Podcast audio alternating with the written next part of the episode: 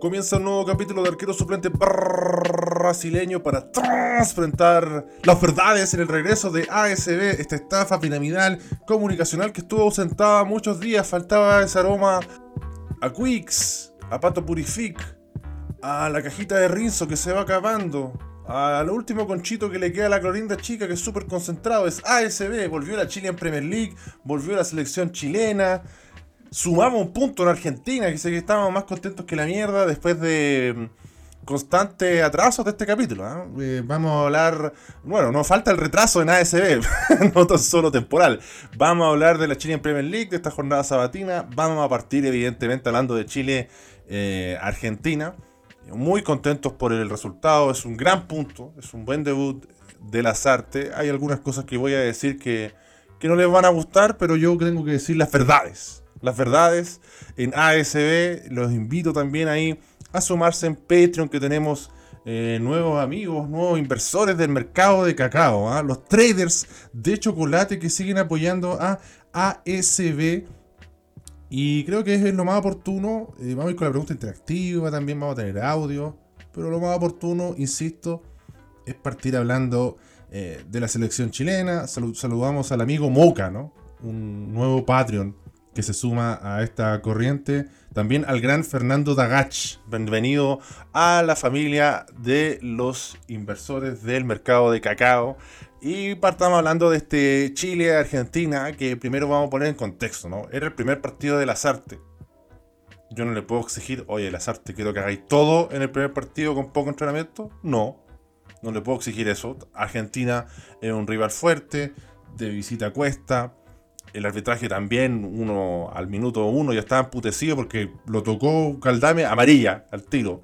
Después el Conchetumare Tagliafico pegó una pisada. No, no, esa no es amarilla. Dejen de bobearme. Lo que sí debo decir al menos de este eh, incomprobable árbitro, creo que era venezolano, es que más allá de eso de Caldame y Tagliafico, todo el partido arbitró sumamente bien. No me puedo quejar. De hecho, condujo bien el partido.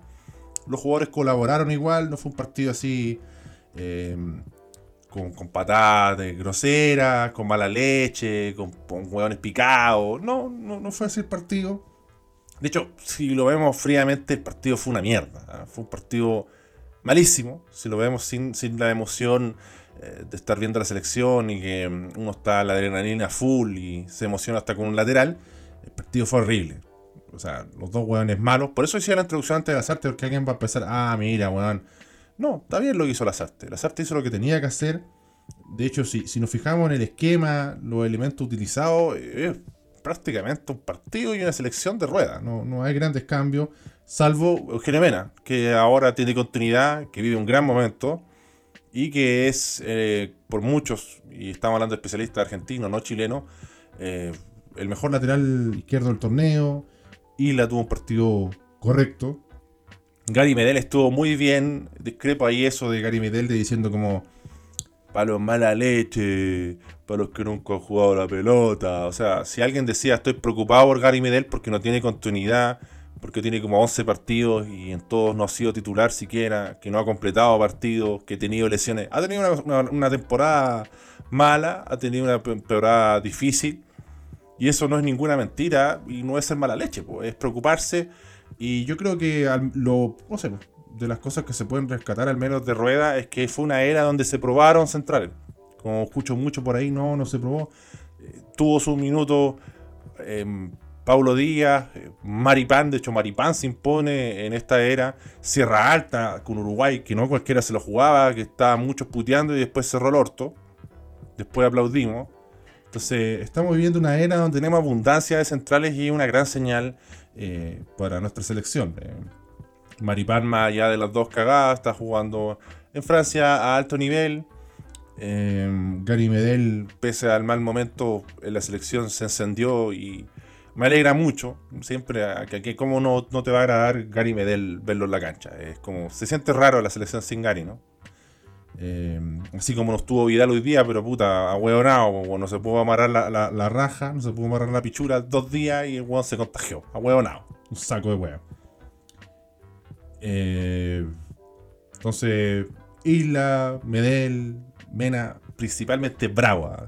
Yo insisto, para mí el jugador número uno de todo este éxito de Chile es Bravo. Sin él no hubiera sido posible porque hoy demostró que es un arquero que realmente te gana partidos. Más allá es que Scaloni sea una verga, no va a jugar a nada Argentina y sea un rejunte de jugadores de mierda. El, el tiro libre de Messi era gol pegado y Bravo la saca espectacularmente. Y después, bueno, nos rajamos que pegó en el palo al ángulo también, da puso el enano culiado. Y teníamos que agradecer también a Eugenio Mena. Yo creo que ellos fueron los dos puntales hoy. Eh, Mena con una exigencia de marcar a Messi, acompañado de Campos, de Di María, a, la espalda del central que tenía al costado estaba Lautaro Martínez.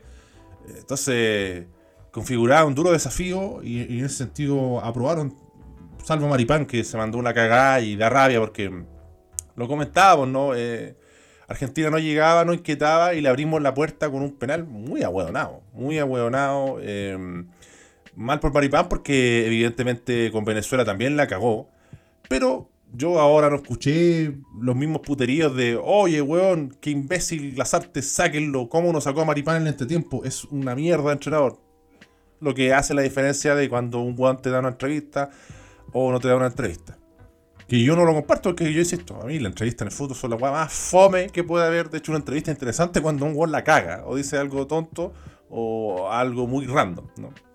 Son una mierda a mí la entrevista. Mi único desafío es entrevistar a Job Bugmiss. Así que hago un llamado a los amigos de ASB, el que me mandó el contacto de Job Bugmiss, que me lo mande de nuevo, porque yo con esta web de mensaje interno de DM y weá, me pierdo. Direct, no, me pierdo completamente. En el océano me pierdo. Soy el hijo del capitán trueno. Así que cago, realmente, colapso. Como no colapsó Chile, eh, bien Arangui, bien Pulgar, bien Galdame, que por ahí vi que, no sé, la gente no le gustó.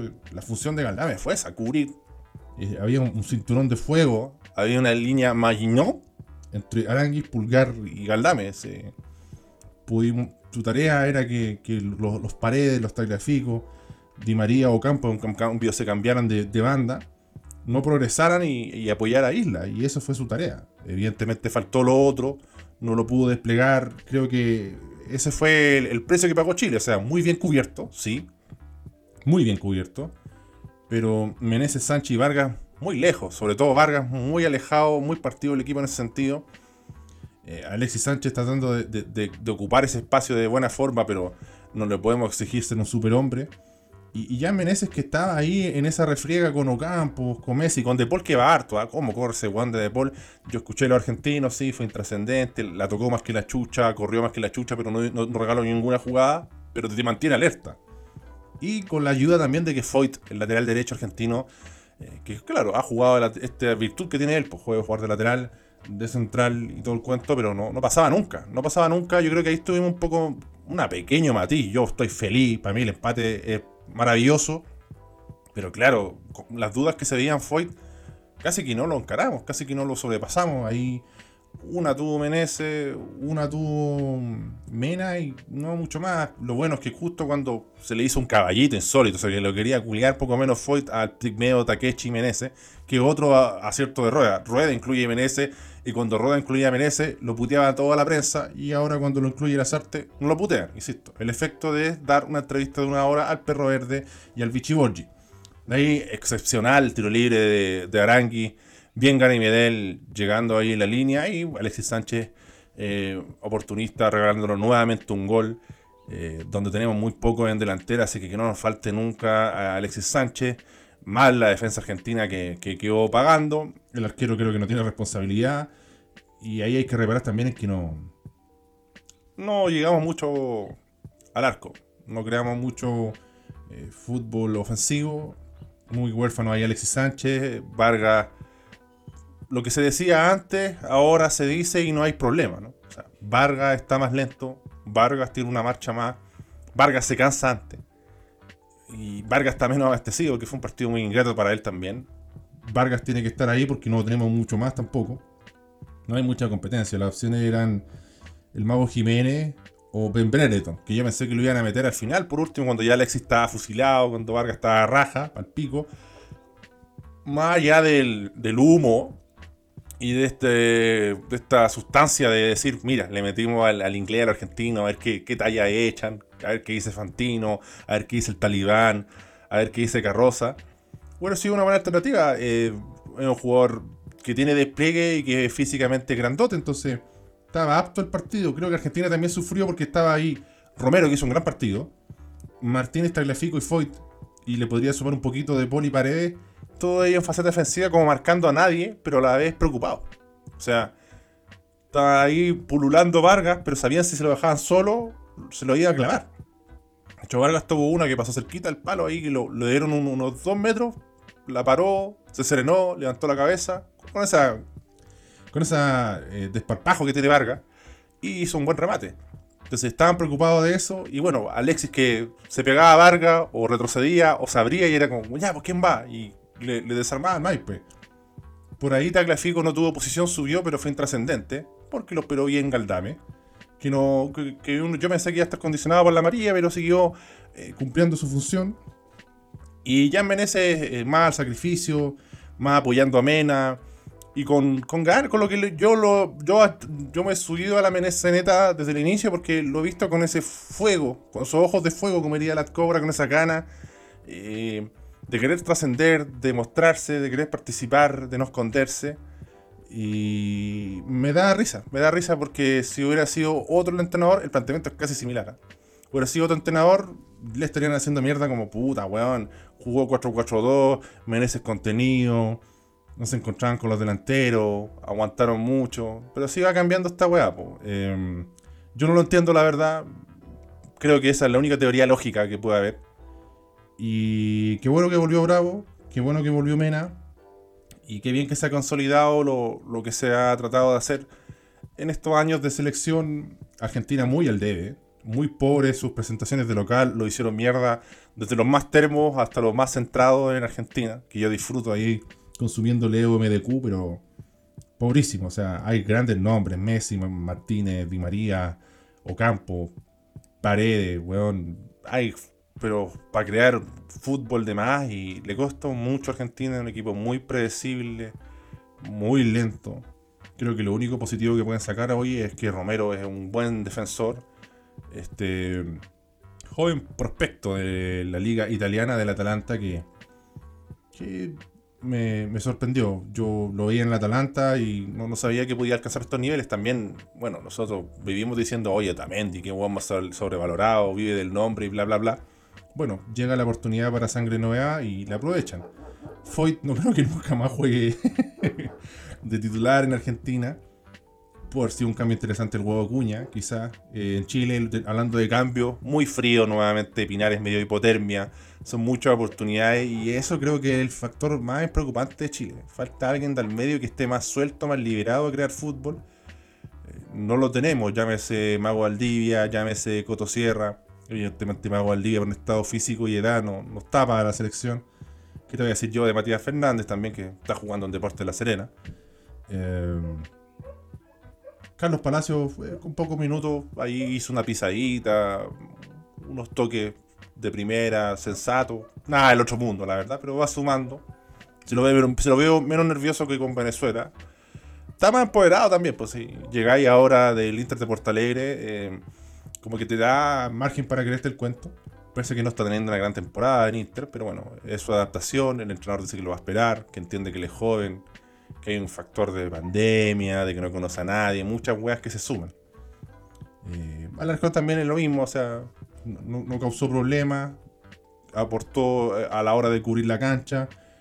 Eh, entiendo que hay gente que le pide más Pulgar, más Galdames, pero creo que era un partido de contener más allá de que Argentina no se encontrara, no hubiera conexión, no hubiera química, tiene grandes nombres y no podéis pestañear. Las veces que, le dimos un poco de espacio, crearon mucho peligro y creo que fue un partido por honga para ambos, pero eh, el Guate, el Maguachi, el, Coscorrón, va contra eh, Argentina, porque son los locales, porque tienen buenos jugadores. Y el crédito va para Lazarte, porque hizo un partido inteligente porque no quiso inventar nada, le dio continuidad a lo que venía mostrando la selección. Es su primer partido y sacó un punto que para mí era impensado. Yo esta fecha decía, ganémosle a Bolivia y estamos, lo firmo y tenemos un punto y bueno, a Bolivia hay que ganarle como sea. O sea, Yo meto a Raúl Gasale con Axel Ahumada y hay que ganar la agua de partido. No me voy Así que contento, feliz, es un buen punto. Habrá cosas que mejorar, sí, pero el arranque era un partido difícil. Con Bolivia nos vamos a florear todo lo que nos vamos a florear. Probablemente veamos a un Mereces más suelto u otro agente de ataque más suelto, con más espacio, más que yo creo que el partido de Bolivia carece de análisis, la verdad. Un partido muy fácil, hay que ganarlo. Allá en Bolivia se nos puede complicar, sí. Pero es un partido que yo doy por ganado, así que con, con mayor razón me muestro contento. Así que vamos a leer algunas preguntas interactivas. Las respuestas, en verdad, la pregunta interactiva. Maldito retrasado, concha de tu madre. Comenzamos con Cristóbal Lucibel. Dice: Tomás Rodríguez y sus rabonas emocionan, totalmente en ácidos. la mezcla perfecta de esa polio con Clenso. Me siento conforme con el empate de la selección.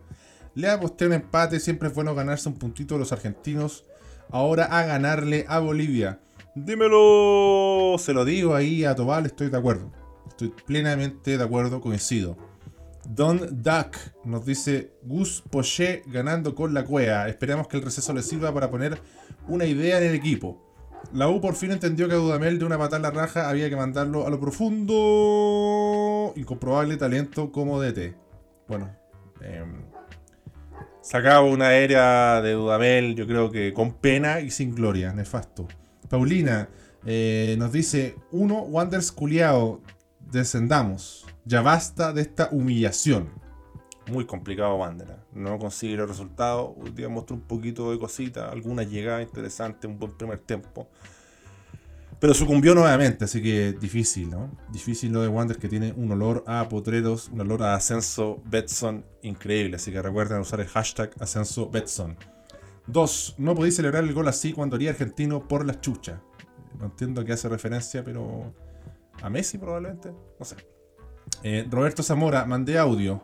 Bueno, Rey, entonces le damos la oportunidad del audio. Sebastián Urrutia, nuestro amigo acerero, que nos dice: Los que critican a Machete por el planteamiento y por el juego mostrado por el Jackson, ¿era su debut oficial? Sí, estoy muy de acuerdo. Contra un rival difícil, suscribo. Que casi siempre nos mete la pelota en la raja ya. Y que más encima no jugaba Vidal. Esos hueones que sigan jugando FIFA nomás. Sí, además Vidal, con, todo lo hueonado que puede ser y la vendida que se mandó, es un jugador importante. Masivo también que maneja los árbitros, todo ese cuento. Eh, fue, fue, un, buen resultado y fue un buen planteamiento. Eh, tomó buenas decisiones artes. Quizás lo que hay que mejorar a futuro, después del partido de Bolivia, que lo vamos a ganar fácil. Si no, hay que pegarle un balazo. Hay balas. Si no le ganan a Bolivia, hay balas para todos los hueones. Eh, encontrar ese gran problema de la selección. ¿Quién va a crear? ¿Quién va a tomar esa responsabilidad? Yo también entiendo que los partidos de local se pueden plantear de otra forma. Así que no, consigo con mi amigo. Bien, buen partido de, de la Roja de las Artes. Taelao Juan dice: Hermosa Chile en Premier League con sus equipos llenos de retraso mental, siendo el niño símbolo de esto la U junto a Tomás Rodríguez. Sí, trató de salvar el partido con una rabona, el colega ordinario, pero ya eso no cuela. En la 2 dice: Importante punto que ya se demostró que se puede competir en la eliminatoria. Sí, se puede competir. Se puede competir. De hecho, para mí, siempre me topo con el partido de Uruguay y Chile en el CDF y es como, weón, eh, ahí merecimos más. Qué injusta la weón. Y lo otro, claro, el gran retraso en Venezuela. Si no, estaríamos, pero en ácidos. Pero así son las eliminatorias sudamericanas. No es la poronga de Europa que tienen que jugar con San Marino o Gibraltar, po, one. No me voy. Ruido etéreo, nos dice U de Chile queriendo no ser un equipo nietito, pero termina siéndolo igual. La Ribey, Moya y Tomás Rodríguez, weones intrascendentes. Chao, Duamel reculeado. Wanders está más hediondo ameado que todos los cerros de Valparaíso juntos. Dos Gary Medel, qué pedazo de buena tula Rey. Sí, afirmó la defensa. Hizo una, una barrida al principio que como que marcó terreno, weón. Y dijo, oye, aquí estoy yo. Se acabó el huevo. Lástima de lo de Maripán, que, que, estuvo bajo y estuvo torpe. Hay que abrir el debate también. Pues, son dos partidos en que se manda dos cagadas. Entiendo a la gente que le pegue. O sea, yo lo, yo, lo voy a seguir considerando una opción válida. Pero no por ello uno no va a poder criticar al weón. Si un verde, un saco de wea y por duplicado. Así que si entra a Sierra Alta, bienvenido sea. Eh, estamos en la era de los centrales. No está Pablo Díaz porque tiene un problema al miocardio. Pero tenemos alternativas importantes, así que bien. Hay, un, duelo al menos de tres que sobresalen. Que, pueden pelear por ese puesto. George Tricampeón para ir cerrando nos dice gran empate en Argentina. Basta el fútbol lírico, esto es Sudamérica, la concha de tu madre. Sí, es verdad, es verdad. Eh, Dudamel, un bodrio. Santiago Wanderers ya se fue a la vez. Sí, probablemente. Yo creo que es un buen pie para hablar de Santiago Wanderers. Pero antes voy a mandar un saludo que quede viéndose mucho. ¿ah? Es el amigo eh, Diego Cáceres, este profesor de inglés colocolino. Que es un rockero de corazón, que es de Villarrica y que siempre apoya al holding, comenta, manda audio, da like, sólido. Así que un gran, un gran saludo a nuestro amigo Diego Cáceres, muy participativo, ¿ah? con una abstinencia a la pasta base de ASB tremenda. Eh, así que gracias, compadre, por, por, la buena onda. Y puta, sorry si no le mando saludos. Yo soy, soy medio torpe y, claro, no me voy dando cuenta. Así que a veces la vendo, pero también puedo rectificar. Así que rectificar más. También para que la gente entienda que no es solamente que, oye, Patreon y los otros valen pico, no, los que sintonizan, los que superan la vergüenza ajena y comparten con sus amigos, también son bienvenidos a ASB, esta comunidad de pudúes, esta manada de pudúes que gozan del fulgor de la Chilean Premier League. Y si hay que hablar de la Chilean Premier League, también hay que hablar de Católica. Católica Santiago Wanderers. Debo, Debo confesar que ando con una caña asquerosa. Por eso no pude grabar ayer. Me quedé ñoñoa. No vamos a dar detalles de, la labor del Pony Ruiz. Fue una buena jornada así. Transparentar. Y yo llegué hecho pico. O sea, no llegué hecho pico, pero llegué muy cansado. Llegué muy cansado. Eh, llegué, estaba andando Cobresal, la calera, bueno, así que fue imposible quedarme no quedarme dormido. Desperté, por ratos veía Wander Católica, me quedaba dormido y, así.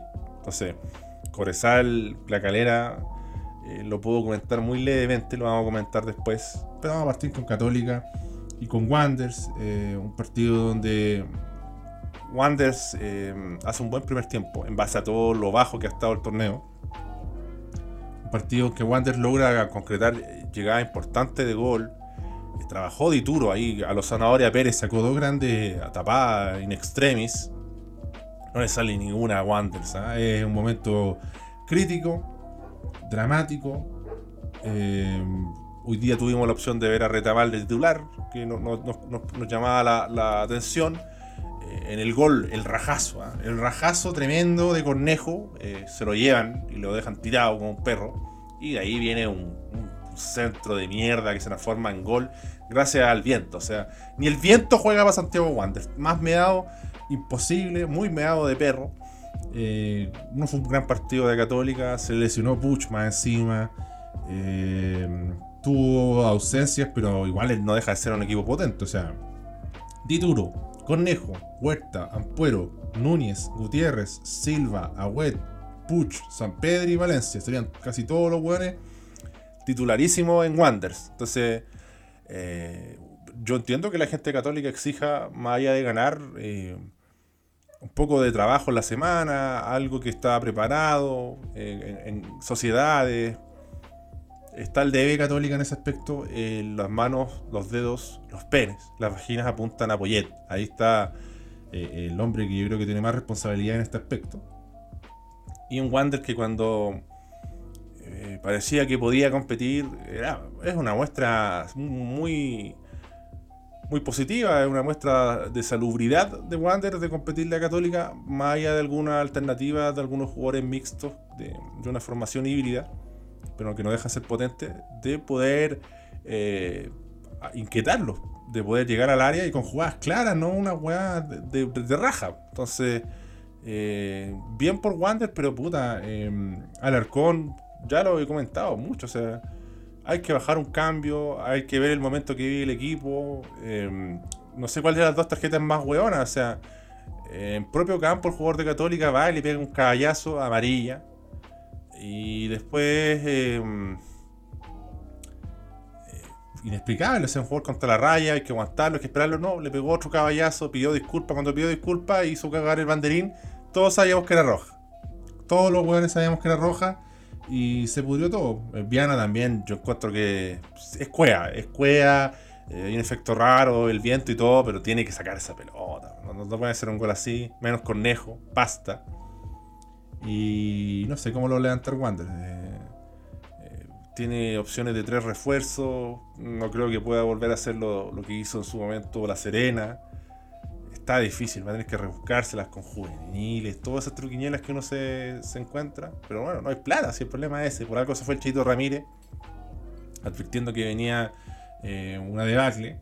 Le fue como le fue a Ronald Fuentes y eh, ha mostrado sus cositas, le ha dado una vuelta el, estratego Rivero Faccioli. Pero no, nadie puede responsabilizar al entrenador en esta. Es un equipo bastante débil en relación a sus rivales. Eh, insisto, eh, Canelón sigue siendo de los jugadores importantes. Eh, creo que Marín también es muy leve todo lo que se puede hablar de Wander, sí, pero le, da otro tono al medio campo. Le da otro tono sobre todo al, momento de, mostrarse, de encontrarse, de, no solo solidificarse a la hora de defender, sino de encontrar las fórmulas para poder progresar en ofensiva, o sea, no, le quema la pelota y, está un poquito más lúcido de, sus suplentes. Eh, ya está ahí nomás, pues. Eh, muy buen Alarcón, candidato al jugador malo culiado de la fecha. Ya lo vamos a ver el domingo, el lunes. Así que yo creo que con esta forma no hay mucho más que comentar del partido. Un partido muy claro. Pese a que yo estaba totalmente alcoholizado, reviviendo con una caña asquerosa. Qué viejo que estoy, weón. Me tomé dos toros bayos Em, pero de las torobayos grandes, sí. Me tomé dos torobayos, me tomé un par de vasos de vino y que he hecho mierda. Que he hecho mierda. Y eso que había quesito, weón, había aceituna, había harta cosas para picar. Eh, me fui al carajo. Me fui a la mierda. Así que no valgo absolutamente nada. Estoy con un gran esfuerzo eh, tratando de sacar este capítulo adelante y vamos a escuchar audios. Así que demos la oportunidad al amigo Flauta Verde. Eh, yo creo que como guanderinos no tenemos más palabras para esta campaña de mierda, weón. Todo mal. Weón, de la fecha 1 sabíamos de que no íbamos a ir a la mierda. Ramírez dijo las verdades. De que no había plata, no tenía presupuesto y no se iba a ensuciar el nombre. Ahora todos los, todos los técnicos que han pasado por Wander lo van a hacer como una mierda porque este equipo curioso no da para más. Un punto en técnicamente nueve fechas. Bueno, denle, el ascenso a Coquimbo, weón, a Puerto Montt, ya, jueguen, jueguen en primera, weón. Pero no merecemos que nos manden a la chucha, weón, a jugar, no sé, weón, con Quintero Unido y estar con la banda del vino, weón, con el tiburón culeando, weando ahí entre medio, weón. Con esto, con estos conches su madre, weón, no damos más. Dimisión, no, dimisión. No, eso nomás, weón, dimisión. Resignación, desilusión más lo de Santiago Wanderers. Una cosa es estar abajo, tener pocos puntos, tener un plantel modesto, pero realmente la actual administración está dilapidando cualquier opción, aunque sea de, no sé, salir del, puesto de colista. Es muy pobre, el plantel ya era pobre, el aporte económico del torneo pasado se reduce y esto va a llevar simplemente a Wanderers al descenso y incluso con este plantel actual, no sé si le va a alcanzar para ser un gran animador del descenso. Así que complicado y esperando un milagro como el que pasó con, con La Serena. ¿Acaso papayero? Pero lo veo bastante difícil. Vamos a ver qué nos dice Agustín Ravier. Buena candonga. Oye, qué risa ese gol de Cornejo Wanders, weón. Tira al centro, el weón le sale al ángulo, ni él mismo se la cree, weón. Palma diciéndole, ni él se la cree, Cornejito. y encima después pone a como diciendo, concha tu madre, que estamos cagados, weón. Yo soy de la católica, pero me imagino un weón de Wanderers en su casa, weón. Al final cagándose la risa porque es tan chistosa toda la weá, weón.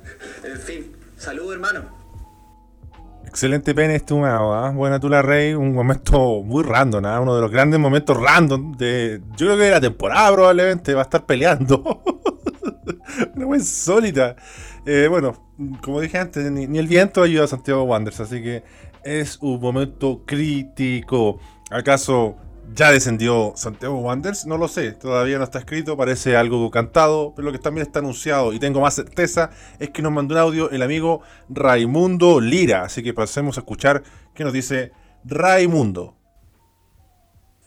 Tú y yo, jalando intensamente este rinzo y remojando nuestros ojos en cloro la despedida del béisbol champán del profesor Dudamel, con un 0 a 0 en un oscuro y nuboso sábado por la tarde desde el coloso de la cisterna. No sé, piénsalo. La verdad, Candongazo no se me habría ocurrido una mejor despedida para Dudamel que este asqueroso 0 a 0 en el Franja de Gaza Stadium. No da ni para putear, solamente se fue. Nada más. Así que nada. Abrazo Candongazo nos da ni para decir dímelo así de vacío nos dejó Dudamel. A prosa al profesor Dudamel, este juglar de la Chilean Premier League, el amigo Raimundo, realmente emociona, es poesía. Eh, el mejor enganche, el mejor pase gol, es el mejor centro y no de mierda. Muy, muy, muy inspirado, ¿ah? realmente eh, eh, poético, erótico, emociona. Y tenemos que hablar de Universidad de Chile, Palestino y evidentemente el último partido de Dudamel. Eh, una U que el comienzo no fue malo. Tuvo un arranque positivo, se lo vio suelto. No sé si esto será que Dudamel les dijo, ya claro, si es que el último partido, ¿para qué nos vamos a retener tanto? Libérense un poco. O los mismos buenos diciendo, ¿sabes qué? ¿Cómo se va? ¿Por qué no saltamos un rato? Mm, para mi sorpresa, hasta Random Cortés dejó jugaditas interesantes, buenos momentos. El problema, compadre, Random Cortés, que van 10 fechas. Van 10 fechas y aquí estáis en la U y tenéis que aparecer eh, de gran manera. Tenéis que aparecer en grande, en un equipo grande. Y de más a menos, evidentemente, en el segundo tiempo intrascendente. Tampoco digamos que fue eh, una cascada de fútbol en el primer tiempo, pero aportó buenos pases, fue criterioso, se encontró con sus compañeros, un aporte por fin de pases de primera, se lo dio activo al hombre. Eh, Arangui siempre la pelota a él, la y muy participativo.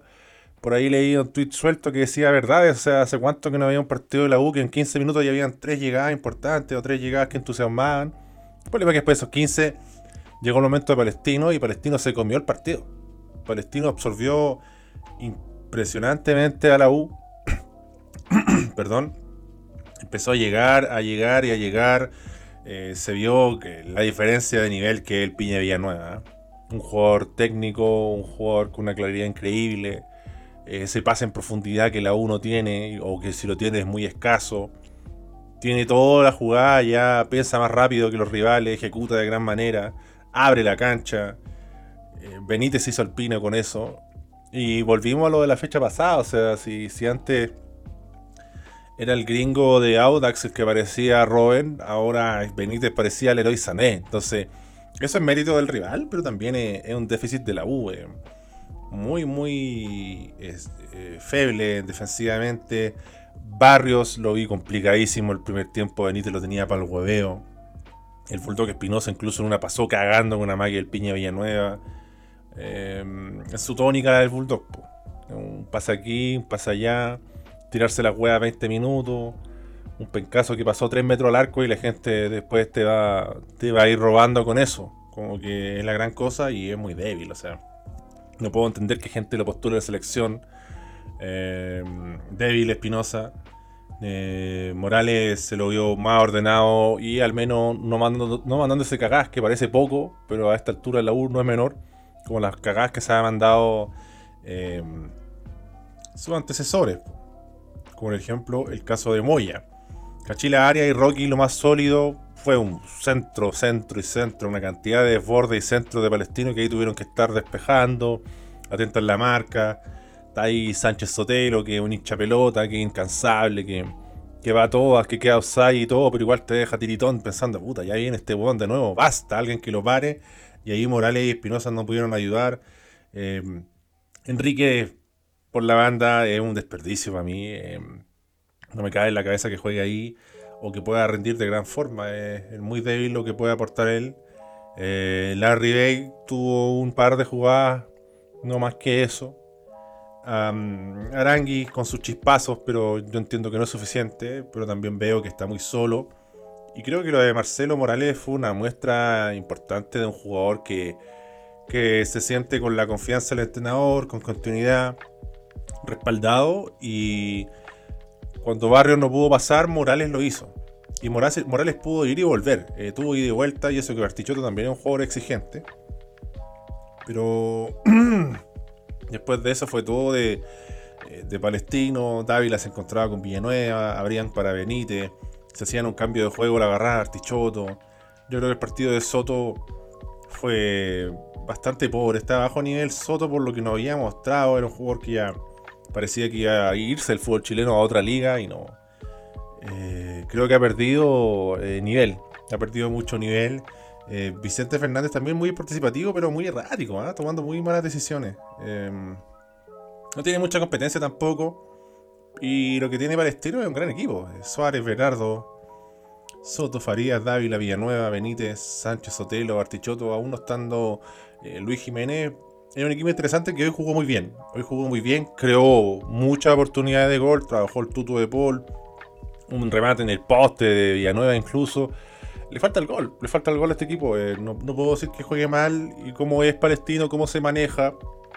Eh, la cuenta de ahorro que tiene el Coto Sierra, eh, yo creo que lo van a aguantar. Y es sano, o sea, fue un fracaso la Copa Sudamericana, fue un papelón tremendo. Pero el proyecto palestino yo creo que se va a sostener. Esta serie me da un poco de frío por momentos, pero yo creo que Palestino tiene con qué. En más de algún partido ha demostrado que tiene buen fútbol, que tiene buen manejo de balón.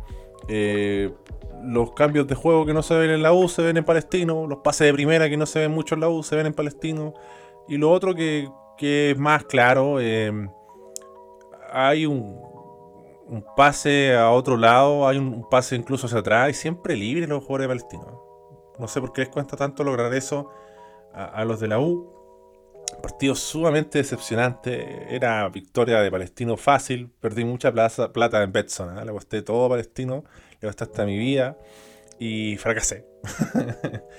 y creo que el resultado fue mucho castigo para Palestino, mucho premio para la U.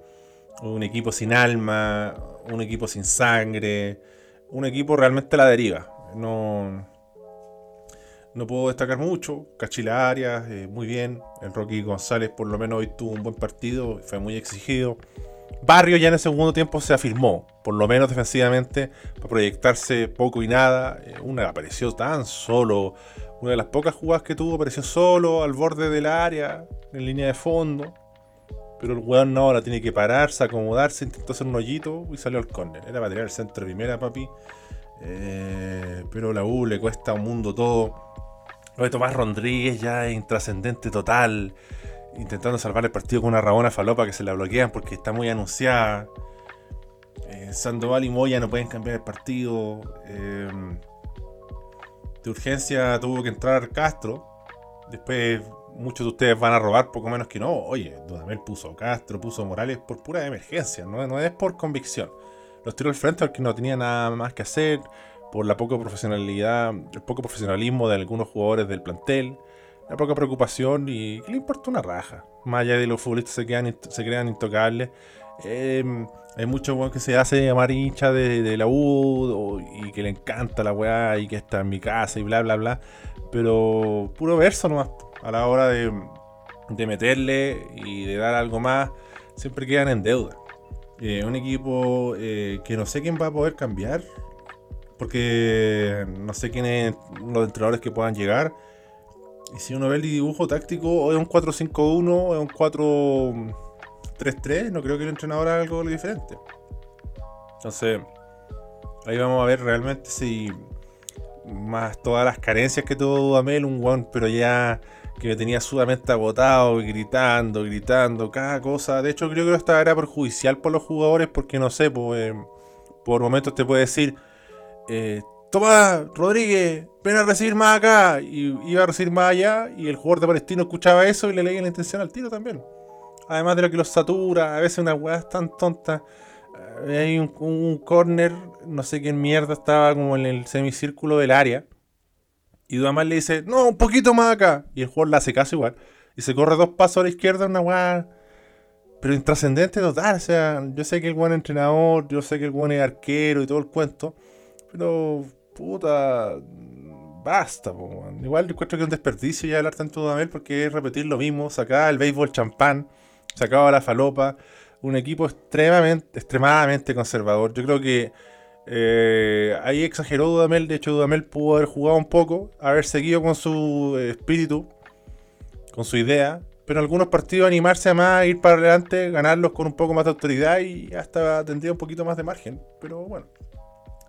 Así va la carrera de Dudamel. En Venezuela, a nivel selección, muy interesante. En Atlético Mineiro, desconcertante, con polémica, con roce y con corta duración.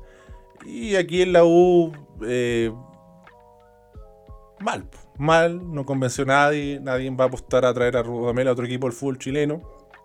Y su carrera está tomando un declive como entrenador, así que yo entendía las declaraciones que hacía él, muy correcto, muy formal y todo el cuento, porque yo creo que él también entiende que no va a ser muy fácil para él encontrar eh, oportunidades muy interesantes. Así que no dejó casi nada, dejó vacío a la hincha de la U, ya, no sé qué putía inventar para Dudamel. Eh, hasta lo mismo, y bueno, un ya le hizo un poema, así, por, favor, fuera, división. Ahora se viene la Copa Chile, falta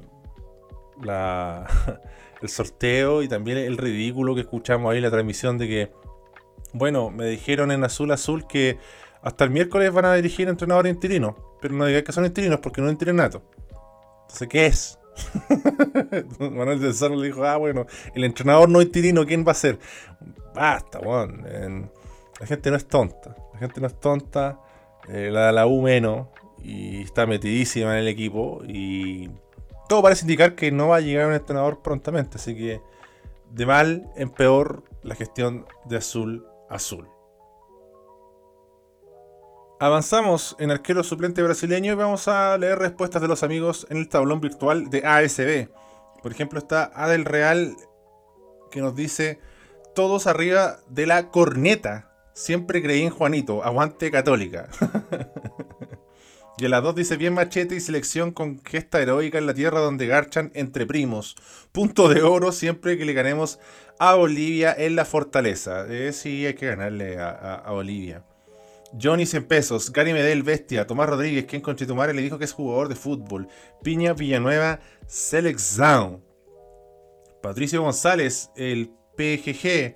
Argentina es un equipo más en las clasificatorias. No hay que darle más importancia que esa. Lo importante es en pensar a ganar en casa. Un empate con Argentina y luego perder con Bolivia en Chile da como resultado una fecha como el hoyo. Muy amargado el comentario. O sea, al menos escuchamos verdades. Son verdades, son incontestables.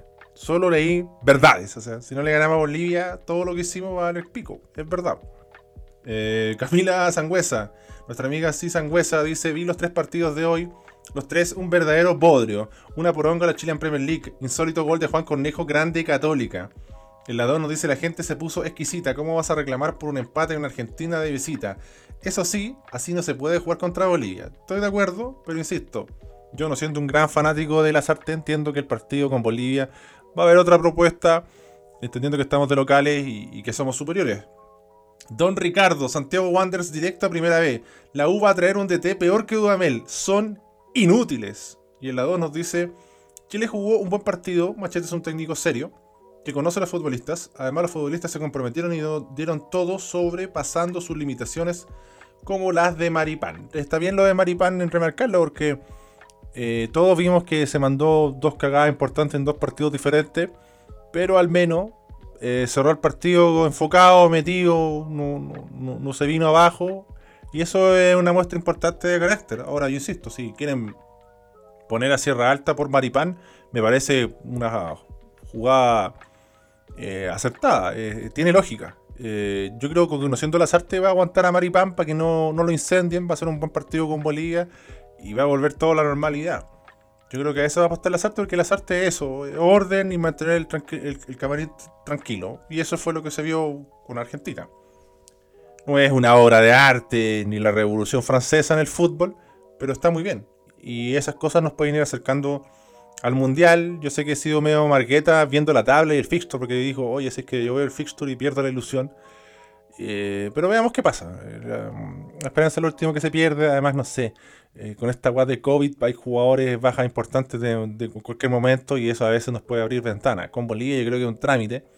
Si ya después perdemos, no es mufa, es que son una verdadera verga y hay que tirar balas a Juan Pinto Durán.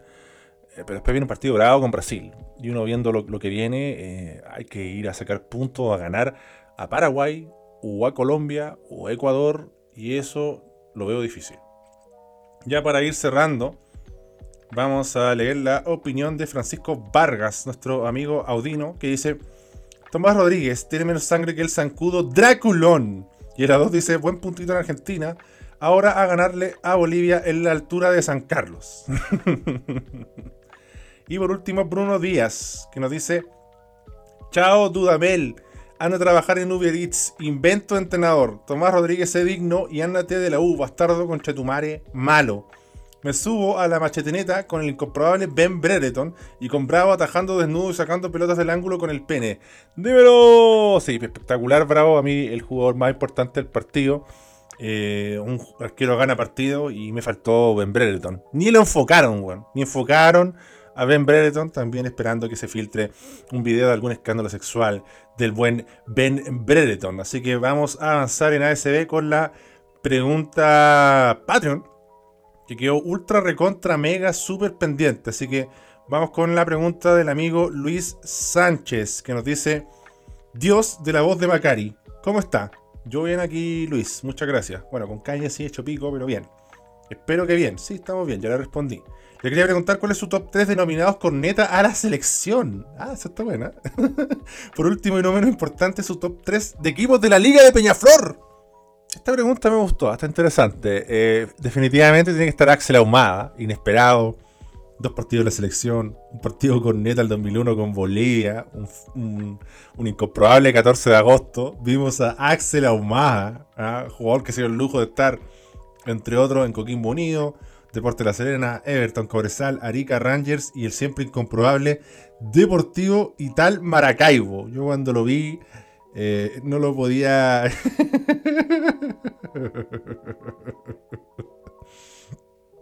no lo podía creer. ¿ah? No podía creer que. Como un, futbolista tan débil, tan limitado, weón, iba, iba a estar en la selección, weón. No, Axel Ahumada, una weá indescriptible. Eh, qué jugador la nada misma hecha jugador, la nada misma con, con zapatos, era Axel Ahumada. Me acuerdo que en su momento se hicieron unas notas por sobre su velocidad y weá, y no, muy malo, malísimo. Em, además que está ultra mega Funaki, ¿eh? La Funaki, Axel Ahumada, si hubiera sido en los tiempos actuales, estaría recontra Funaki porque lucharon de Rangers por estar em, acusado de violencia intrafamiliar y golpear a su esposa e hijos. Así que peor aún para Axel Ahumada. Después me sumo con Niklas Castro. Niklas Castro, un weón que muchas cuentas falopas de Twitter, weón, eh, empezaron como a ensalzar y enaltecer. Y weón, mira, hizo tres goles en Noruega, insólito, tremendo, tiene que estar la selección. Y ha sido una verdadera verga. Ya nadie se acuerda de Nicolás Castro. ¿Existió Nicolás Castro? ¿Es chequeable? ¿Un jugador incomprobable? ¿Alguien lo vio jugar? No se sabe eh, con certeza qué es, qué hace. ¿Qué hace Nicolás Castro? No, realmente falopa pura. Y no podía ser otro, yo siempre lo menciono, ¿ah? Malítalo y Díaz. Ítalo Díaz, el papá de Pablo Díaz, que era muy malo. ¿ah?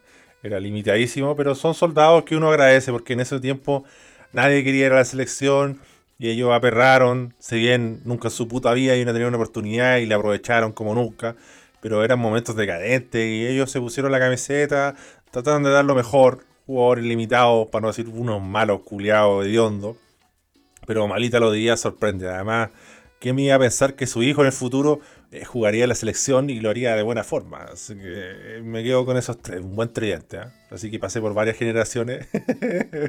Pero yo creo que lo de Axel Ahumada, weón, es una weá insuperable. Así que avanzamos a la siguiente pregunta que nos dice top 3 de equipos de Peñaflor. Eh, bueno, los tres grandes de Peñaflor son Bata, Peñaflor y Mayoco.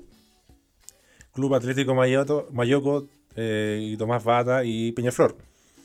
Ahora, eh, si uno, eso es lo histórico, eso es lo que está en el inconsciente colectivo. Ahora, si uno va a la actualidad, lo que han hecho el último año y todo ese cuento, yo creo que hay que poner ahí a Marruecos, Marruecos de, de, Padre Hurtado, que es un equipo sólido, es un equipo que siempre está protagonista en varias, eh, en varias series. Entonces lo hace un equipo más completo. Siempre tuvieron bien, buenos viejos crack, pero con el tiempo fueron mejorando los juveniles. Ahí empezaron a sacar más puntos. Y si tenéis buenos juveniles, el adulto te va a ir bien. Pues, sí. los, vais eh, complementando con los viejitos y andan la raja. Así que bien Marruecos, además que tiene una cancha grande, con galería, con puterío, ¿no? Esas canchas culiadas, enanas, no sé, pues, con, eh, como ir a jugar a la cancha de Mandarino o a Mirante la Torre. A Mirante la Torre, una cancha insólita que es pura tierra.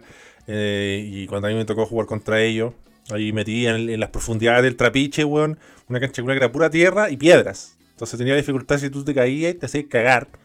Eh, tenía la particularidad también que era muy eh, entretenido, que te cambiaba el, camarín, era un auto, un auto, una bupesa vieja abandonada sin ruedas, ahí te cambiáis. Era bacán igual. Y el otro que yo solo realicé mi etapa juvenil en, la Liga Peñaflor, iba y jugar con Amelante La Torre, la, la, juvenil, la primera, la segunda, la tercera, la cuarta infantil, era ir a meterle de 10 goles para arriba. De hecho, creo que se las conté, no? Una gran anécdota con Amelante La Torre que le estábamos sacando la mierda, además que ni siquiera llegaban 11 jugadores, pues ya la temporada ya estaba dilapidada. Y habían 7 hueones. Y, y nos estaban tirando patadas con todo, como para que expulsaran a un hueón. Nosotros estábamos esperando que un gol se hiciera lesionado, porque ya le llevábamos de 10 goles para arriba. Y pasa una hueá insólita. hay un corner que es producto de un centro que el defensa y el, y el arquero chocan y el defensa la tira al corner. Y el arquero lo putea, dice, pero si iba yo. Y el otro one dice, ah, malo culeado. Y se, enojan. Y el one del defensa no hace nada mejor que cuando íbamos a curar el, el corner Llegamos llegando al área. El buen agarra un peñascazo, una piedra, y le tira un peñascazo en la cabeza al arquero. ¡Pah! Y lo dejó al suelo así, corta. Y el árbitro ni siquiera, obviamente, permitió que lo revisaran y hizo pip, pip, pip, pip. Ya no se puede seguir esta weá. que era el arquero, no, ya era una imagen muy triste. Y puta, fue, fue triste porque nosotros nos cagamos la risa. Porque éramos niños chicos igual. Porque a mí de todo un equipo corneta en los viejos cracks de ellos, los, los tatitas, los, los 50 para arriba, esos eran brígidos, sí. Pero los juveniles valían una verga. Y nosotros nos cagamos la risa, no pudimos aguantar la risa y después como que íbamos todos serios, así como, chucha, de, verdad, le pegó un buen peñascazo, el cabro sangrando, tenía cuánto, 11, 12 años, eh, como que no, no, lo podían levantar o incorporar, pues además, habían conocimientos médicos nulos ahí, pues puros guasos culiados. Eh, por suerte después se reincorporó y todo, pero me, recuerdo mucho eso, que una buena enseñanza también, de, que pasamos de la risa a la preocupación y como que no, queríamos dejar la cancha hasta ver qué pasaba con el arquero. Tuvimos como unos 15 minutos, empezábamos a tirar pases, mirar así. Nos penquearon, el entrenador nos penqueó, nos subió, que no podíamos hacer esas weas, pero un gran recuerdo. Así que Marruecos lo podría incorporar. Creo que Bilbao también, ¿eh? Club Atlético Bilbao, porque Bilbao era una verga. Bilbao era un equipo sumamente débil que tenía mucha gente, pero era como un equipo así no competitivo. Era como, ¿querés que tu hijo juegue? Llévalo a Bilbao. Me acuerdo mucho que cuando. bueno, normalmente siempre se hace eso. Supongo en toda la liga. Cuando uno sale a la cancha, no salen solo los 11, salen como los, suplentes también. Se ponen en la mitad, saludan y se van, como para ser los partícipes de la wea. Y nosotros éramos 14, 15 weones saludando.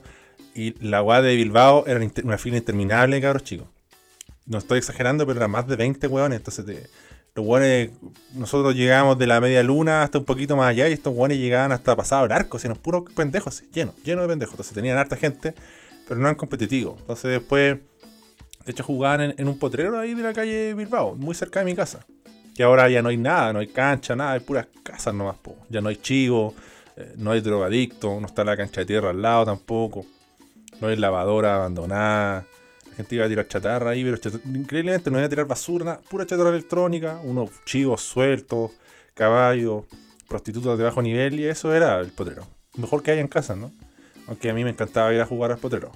Eh, que una vez eh, con mi amigo José Catalán, bueno, él lo quemó, me intentó inculpar, pero él lo quemó, era picado pirómano, empezó a, quemar eh, una revista de papas fritas y se le fue en collera, le cayó un pastizal y quemó la mitad del potrero fueron los bomberos. Yo nunca me voy a olvidar, fue un momento de adrenalina porque llegaron los bomberos y andaban buscando a quién fue.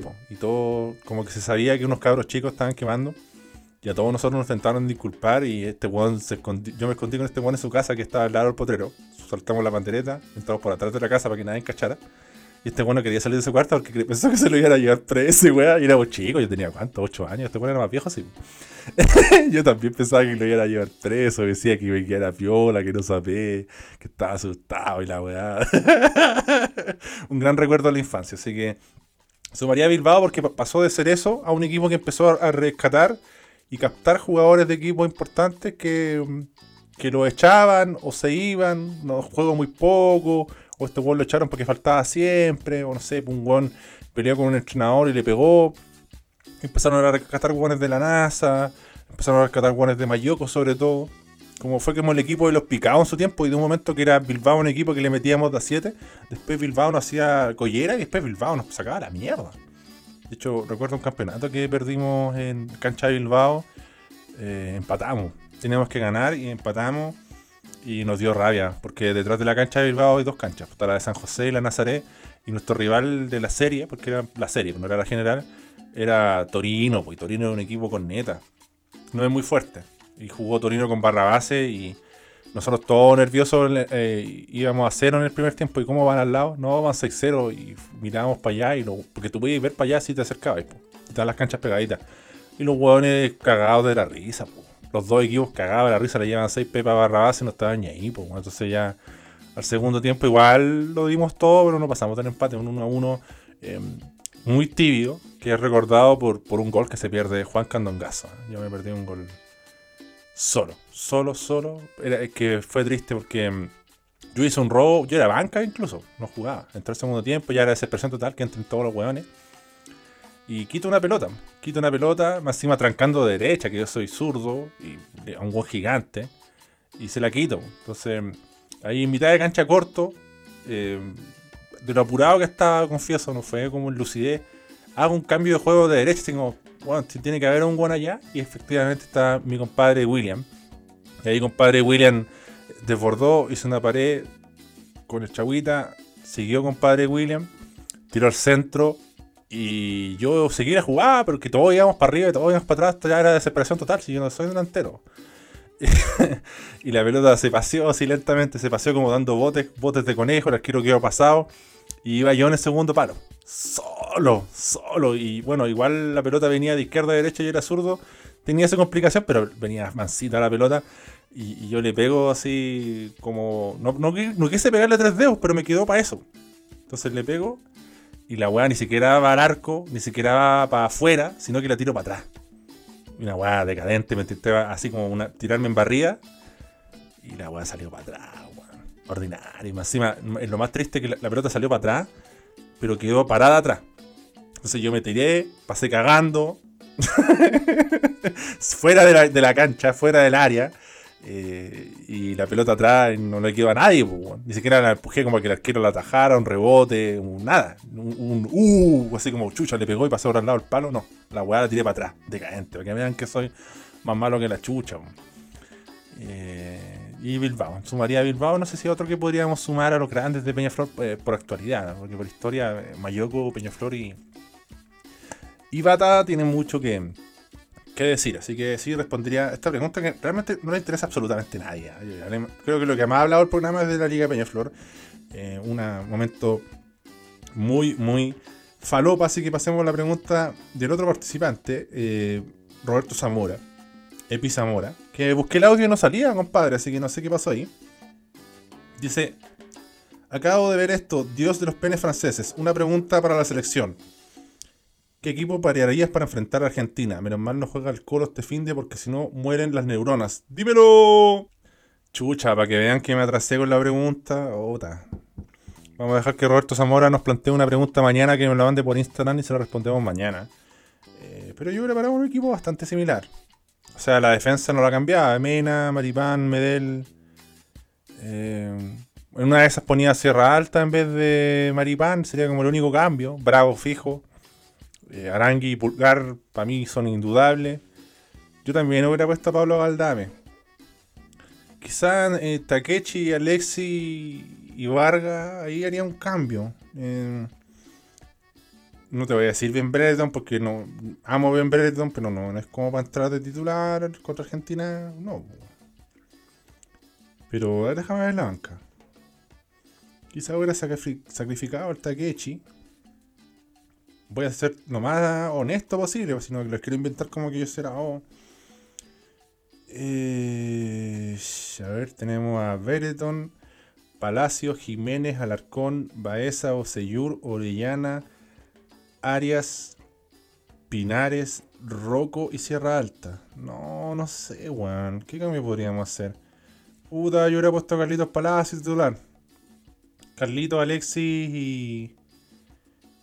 Y Vargas arriba, Pero claro, evidentemente hubiéramos perdido. hubiéramos ganado un poco en ofensiva, pero hubiéramos quedado un poco más expuestos. Eh, fue bueno lo, el partido de Takechi. Eh, Orellana, no, por, por, seguir un desperdicio que esté ese weón. Eh, mm, ¿Qué mm. No sé, pues yo dentro de mis delirios em, siempre me gustaría hacer eso, aprovechando que el Guaso Isla es un guan sumamente caballo, ponerle un guan de la misma cuerda. Eh, Andía está nominado a la selección, pero a mí me gustaría poner como un. hacer la misma formación, pero en vez de Galdame, metería a Andía. Entonces tendría Andía, Isla, una ultra ratona. Pero ultra ratona entre comillas porque defendís bien, pero se proyectan bien. Pues, o sea, dos toques de estos guanes y ya están desbordándote. Y incluso sería tan ratón que mm, sacaría ya en Menezes y pondría, no sé, un Bimber. Entonces pondría Bimber Mena.